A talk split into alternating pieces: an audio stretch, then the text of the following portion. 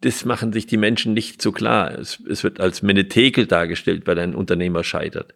Aber im Grunde ist alles, was ich unternehme, muss die Möglichkeit des Scheiterns beinhalten. Sonst unternehme ich nichts. Herzlich willkommen beim Gedankengut Podcast mit Wolfgang Gutballett und Adrian Metzger im Dialog zu Fragen und Impulsen unserer Zeit. Schön, dass du dabei bist. In dieser Podcast-Folge wollen wir uns damit beschäftigen, was eigentlich einen Unternehmer auszeichnet und wann man bereit dafür ist, ein Unternehmen zu starten, ein Unternehmen zu gründen. Wolfgang, sag du mal selbst von dir, würdest du dich als Unternehmer bezeichnen und wenn ja, ab wann würdest du sagen, warst du Unternehmer? Und ähm, wie kann man da so ein bisschen eine Begrifflichkeit für diesen Unternehmer finden? Weil allein die Tatsache, ein Unternehmen zu haben, ist es ja nicht unbedingt.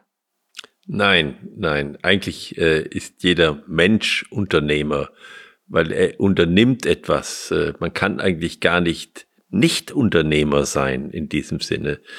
Was ich auch tue, es ist etwas, was ich unternehme. Äh, Beuys hat gesagt, jeder ist ein Künstler, man könnte auch sagen, jeder ist ein Unternehmer. Wenn ich äh, jetzt etwas mit anderen zusammen unternehme, dann werde ich eigentlich in, in dem heutigen Sinne Unternehmer, wenn ich es nicht mehr nur alleine mache. Hm, das ist die eine Seite äh, und die andere ist, wenn ich es tue, äh, ja, gegen Einkommen, gegen, gegen, gegen Geld. Also wenn ich sozusagen Ware, Leistungen verkaufe, dann bin ich Unternehmer. So könnte man das äh, definieren oder von verschiedenen Seiten her betrachten. Wann bin ich Unternehmer geworden? Das ist nicht so ein Punkt. Ich wollte eigentlich erst Musiker werden, dann Psychologie studieren und habe mich erst äh, nach meinem Abitur entschieden, dass ich das Unternehmen meines Vaters weiterführe das habe ich erst getan, nachdem ich ein Jahr gearbeitet habe in verschiedenen Unternehmen, um kennenzulernen, was ein solches Unternehmen ist, obwohl ich im, im einheimischen, also im, im, eigenen Unternehmen oder im Unternehmen meines Vaters immer mitgearbeitet habe. In, in allen Ferien kann man sagen, äh, dort beschäftigt war. Und dann habe ich mir gesagt, ja, was ist das eigentlich, äh, wenn ich jetzt Unternehmer bin dann habe ich zu tun mit Kapital, mit Arbeit, mit Ware. Und was sind die Entwicklungsziele auf diesem Gebiet? Arbeit, Kapital, Ware. Wie will ich mit diesen drei Größen umgehen? Bei der Arbeit ist das ganz wichtig, beim Kapital ist es wichtig und habe mir dann äh, mal Kriterien gebildet, wann Unternehmersein für mich interessant ist. Und ich habe mich eigentlich fürs Unternehmersein entschieden, aus dem Grund, weil ich gesagt habe, da habe ich die größte soziale Wirksamkeit. Ich habe die größte Gestaltungsmöglichkeit. Ich kann mit Kapital etwas umgehen, habe Stiftungen gegründet, ich kann mit Ware umgehen, ich habe die biologische Ernährung sehr forciert und eingeführt eigentlich in den Märkten bei uns. Und ich habe äh, bei der Arbeit mit Hilfe der Gruppendynamik daran gearbeitet, dass wir eine, eine wirkliche Zusammenarbeit äh, zusammenbekommen. Und dann ist man Unternehmer. Äh, wann ist man, äh, wann gründet man, wann macht man das? Eigentlich kann man sagen, man macht das, es gibt verschiedene Gründe, da kann ich nochmal drauf eingehen, aber es ist vielleicht eine Sache, die die, die unerwartet ist. Ich kann Unternehmer erst werden, wenn ich bereit bin zu scheitern. Das machen sich die Menschen nicht, nicht so klar. Es, es wird als Menetekel dargestellt, weil ein Unternehmer scheitert. Aber im Grunde ist alles, was ich unternehme, muss, muss die Möglichkeit des Scheiterns beinhalten. Sonst unternehme ich nichts. Mhm. Und äh, das müssen wir uns einfach eingestehen, auch, dass das so ist. Das ist eine Voraussetzung. Und ansonsten glaube ich, ähm, Und ich kann das nur an den Biografien, die ich miterlebt habe. Ich habe gerade gesagt, warum bin ich Unternehmer geworden? Was hat mich, was hat letztlich den Ausschlag gegeben? Denn es gab Leute, die hätten, haben gemeint, ich hätte was anderes machen sollen. Äh, ich habe so verschiedene Berufstests gemacht. Da hieß es, ich, ich wäre gut im Bereich äh, des Maschinellen, also der Prozesse, Maschinenprozesse. Äh, andere haben gemeint, ich sollte lieber Pfarrer werden, weil ich immer soziale Veränderungsabsichten hatte. Und ich selbst habe gerne Musik gemacht und habe gedacht, das wäre doch was. Also so, dann habe ich mich dafür wirklich entschieden, weil ich gesagt habe, da kann ich wirklich gestalten, da kann ich Menschengemeinschaft gestalten. Es ist ja eine wirklich äh, äh, eine anstrengende Position, Unternehmer zu sein, aber es ist auch eine Position, wo man sehr viel zurückbekommt. Wenn man mit Menschen gut arbeitet, dann ist das auch etwas, wo man viel geschenkt kriegt von den Menschen. Äh, ich habe einen, einen Unternehmer kennengelernt, der ist aus Zorn Unternehmer geworden. Ähm, der hat ein Konzept geschrieben, ist ein sehr berühmter Unternehmer in Deutschland inzwischen äh, und hat ein Konzept geschrieben äh, für eine Veränderung äh, der Unternehmen, des Unternehmens und der und der Vorstand des Unternehmens, in dem er war und dem er das vorgelegt hat, die haben das genommen, äh, in seiner Anwesenheit und in den Papierkorb geworfen. Und dann hat er das umgesetzt und hat jetzt äh, die ganze Branche umgestaltet durch sein Konzept, was er damals gemacht hat und was die in den Papierkorb geworden haben. Ich habe einen an meinem Vater erlebt. Er ist Unternehmer geworden äh, aus der Not heraus. Er kam aus dem Krieg und hat ein Bein verloren und es hat ihn niemand mehr eingestellt. Äh, weil gesagt haben, ein Kaufmann, er war Kaufmann gewesen, äh, auf einem Bein, das geht nicht. Man hatte noch nicht die Erfahrung, was mit einem Holzbein und mit, mit Prothesen, also alles möglich ist. Und ich war schon geboren und, und äh, er wollte mich vernünftig ernähren. In 44 bin ich geboren und dann hat er gesagt, ich mache mich selbstständig. Aber wirklich unter den, den schwierigsten Umständen. Also einfach, wie komme ich aus der Not heraus? Und es gibt auch äh, Menschen, die das aus der Einsicht machen, also wirklich aus der Hilfeleistung. Da ist etwas, da fehlt etwas in der Welt. Also so ist zum Beispiel Alnatura entstanden, äh, das im Grunde sozusagen in Verbindung mit der Frage, wie kriegen wir eigentlich bessere Ernährung in die Welt entstanden ist und dann aus, äh, aus einer Zusammenarbeit äh, an dieser Frage zwischen Götz Werner, Götz Rehn und mir dann, wir gesagt haben, das Unternehmen, das bringen wir in die Welt. Und Herr Rehn hat das dann übernommen. Wir hatten ja schon unsere Beschäftigung, Herr Werner und ich, und hat das dann übernommen, das in die Welt zu bringen. Aber wirklich, weil wir gesagt haben, es braucht, es braucht ein, eine, eine Möglichkeit, bessere Lebensmittel für den Menschen in die Welt zu bringen. Also ganz aus der Einsicht heraus. Ja. Was würdest du sagen, wenn dir jetzt ein unabhängig von seinem Alter ein Mensch begegnet und sagt, ich habe da eine Idee, ich könnte mir vorstellen, ein Unternehmen zu gründen, in diese und diese Richtung könnte es gehen. Was würdest du, wenn du diese Person betrachtest, was würdest du für Fragen stellen, um herauszufinden, für dich ein Bild davon zu bekommen, ob das Früchte trägt, was die Person vorhat oder nicht. Ob du, ja, vielleicht kann man es noch auf, auf, auf einen Höhepunkt bringen, ob du bereit wärst, der Person das notwendige, vielleicht Kapital, vielleicht Zeit, Know-how zur Verfügung zu stellen, was du bereitstellen könntest, weil du daran glaubst, dass das funktioniert, was die Person da macht. Was muss die Person mitbringen oder kommt es eher auf die Idee an oder ist es eher die, die Zeit und das Umfeld, in dem die Idee ist? Was würdest du aus deiner Erfahrung und aus den vielen Gründungen, die du ähm, miterlebt hast, was würdest du sagen, worauf achtest du dann?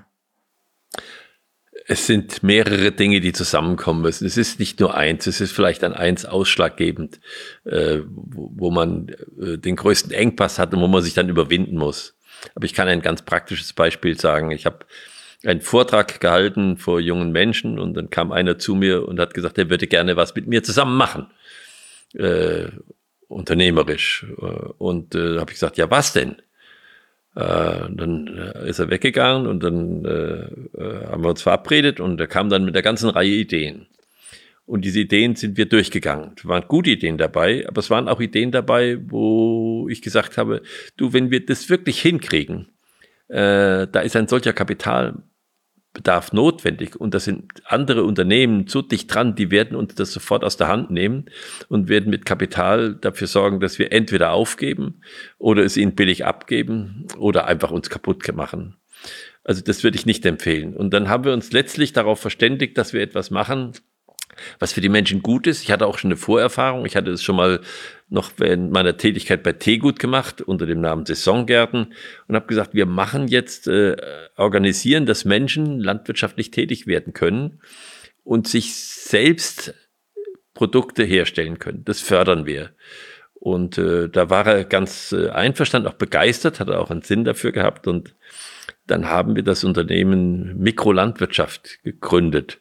Äh, das ist eine, ein Verein, es ist gemeinnützig, äh, der Verein.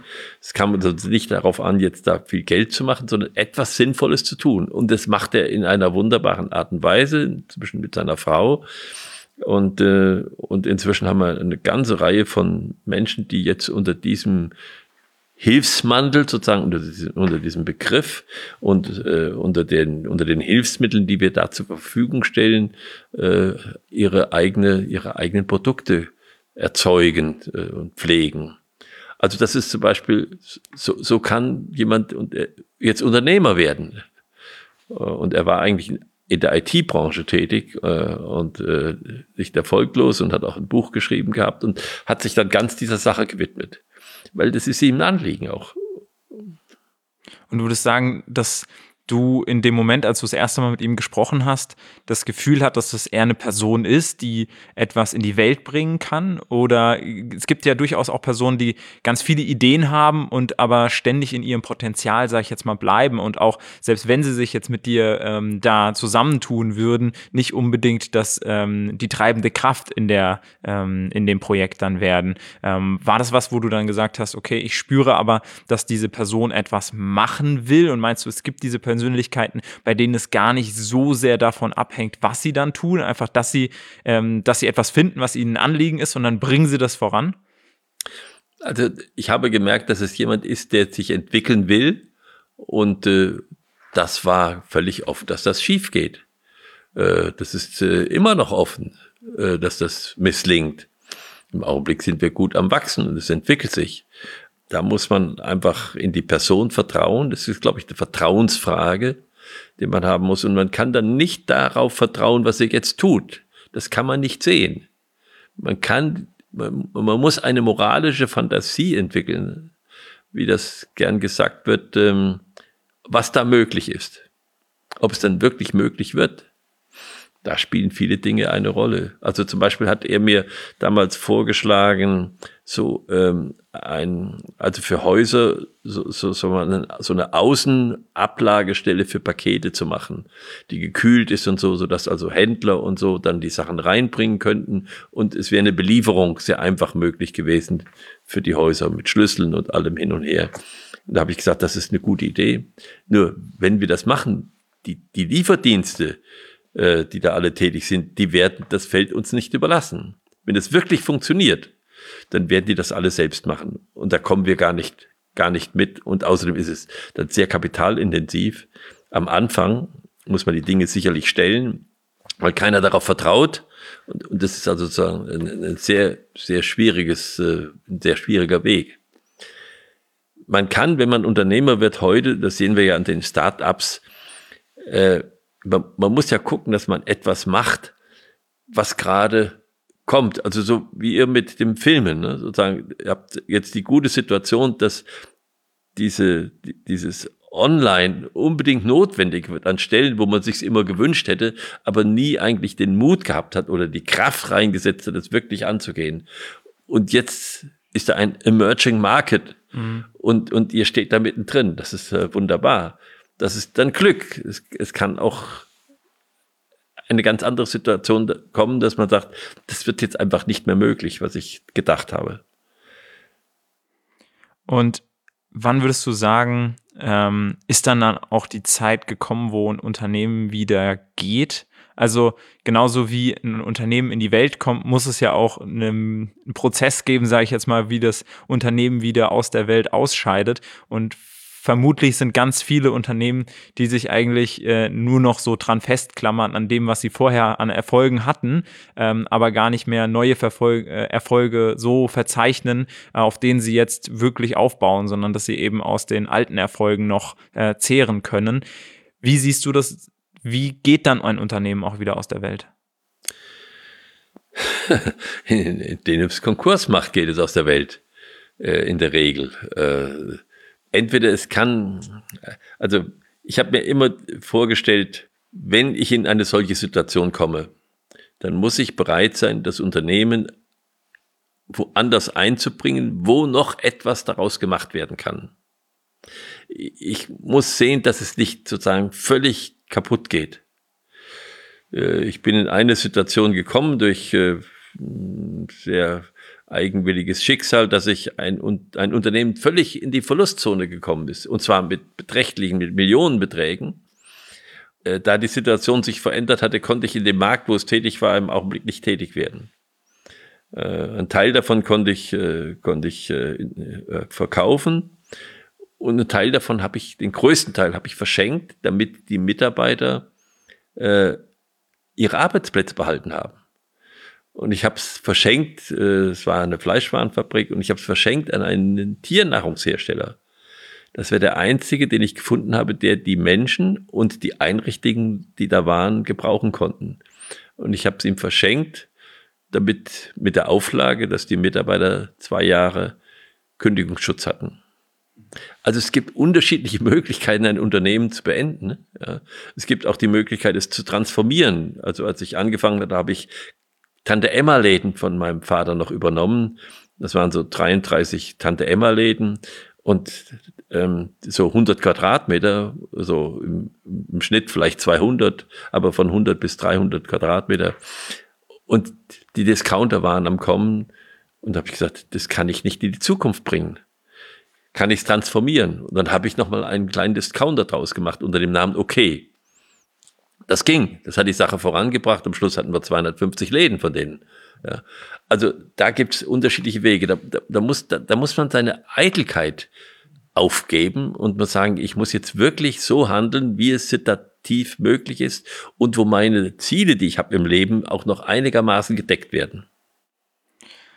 Wie würdest du das Bild beschreiben, was ähm, von Unternehmen und von Unternehmern teilweise ja in einer breiten äh, Masse der Bevölkerung vorherrschend ist ähm, und das vergleichen mit dir aus deiner Perspektive, wo du viele Unternehmer kennst, ähm, würdest du sagen, da ist eine Diskrepanz da, wo, ähm, wo in, gerade in den Medien und so weiter Unternehmer ganz anders dargestellt werden ähm, und es vielleicht auch ein paar Unternehmer gibt, die diesem Klischee auf jeden Fall äh, entsprechen. Aber ähm, wie erlebst du den, die, würdest du sagen, Unternehmer sind irgendwie eine, eine besondere Art von Menschen oder ähm, Unternehmen bringen etwas, äh, tragen etwas bei zu uns äh, als Gemeinschaft? Wie siehst du diese Perspektive? Weil ich durchaus glaube, dass es schon viele Menschen gibt, die ähm, da, ich sag mal, einfach Vorurteile ein Stück weit auch haben.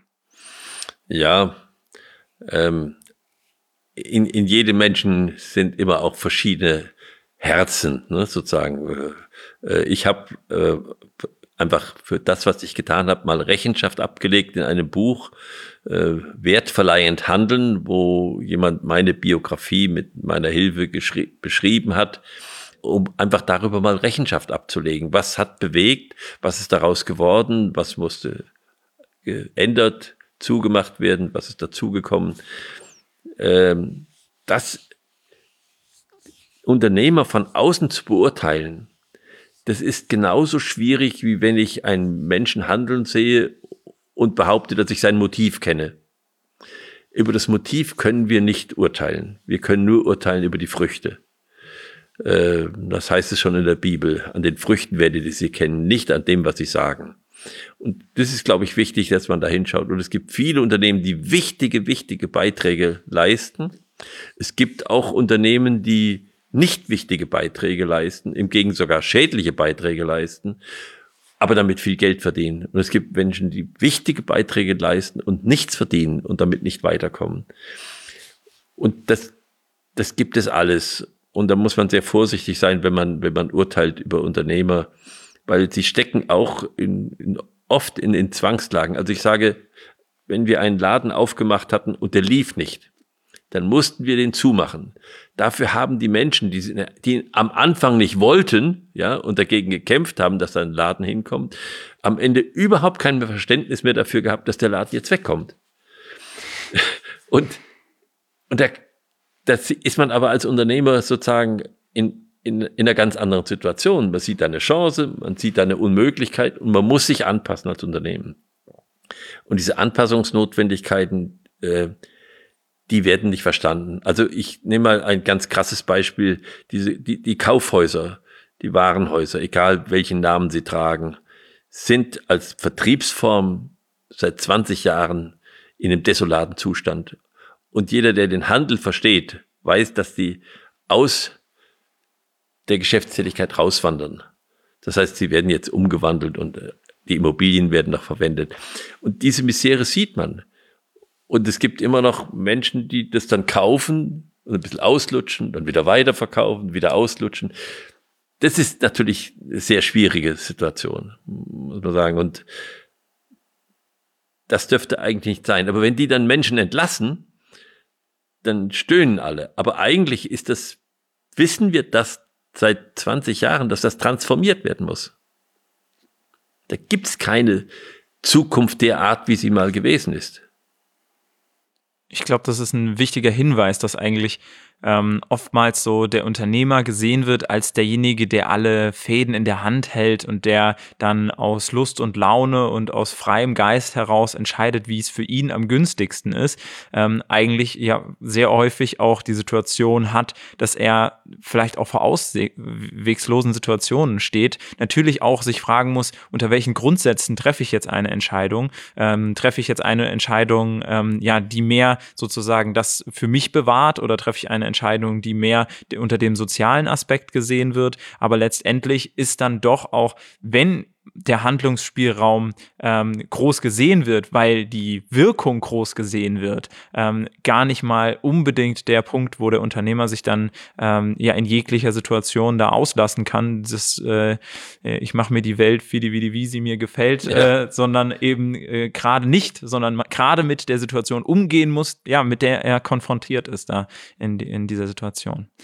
Ja, vielen Dank, Wolfgang, für den Einblick. Ähm, lange, lange Jahre bist du als Unternehmer unterwegs, hast viele äh, Unternehmer neben dir gesehen, begleitet, äh, unterstützt, beraten und äh, bist ja auch aktuell noch äh, sehr äh, unterwegs mit eigenen neuen Unternehmen, aber natürlich auch ähm, dabei, anderen Unternehmern und Unternehmerinnen zu helfen, ihre Unternehmen aufzubauen. Da gibt's auch eine spannende Seminarreihe Reihe von dir, Menschenwürdig führen, Online-Seminarreihe. Wen das interessiert, verlinken wir gerne mal unten in der der Videobeschreibung oder auch in den Show Notes im Podcast. Ansonsten war es das jetzt hier mit der heutigen Folge. Ähm, vielen Dank dir, Wolfgang. Vielen Dank dir als Zuhörerin, als Zuschauer ähm, bei unserem Podcast. Schau gerne beim nächsten Mal auch wieder rein, entweder auf allen Podcast-Plattformen, die es so gibt, oder eben entsprechend auf YouTube. Und wir freuen uns, wenn du dann beim nächsten Mal wieder einschaltest.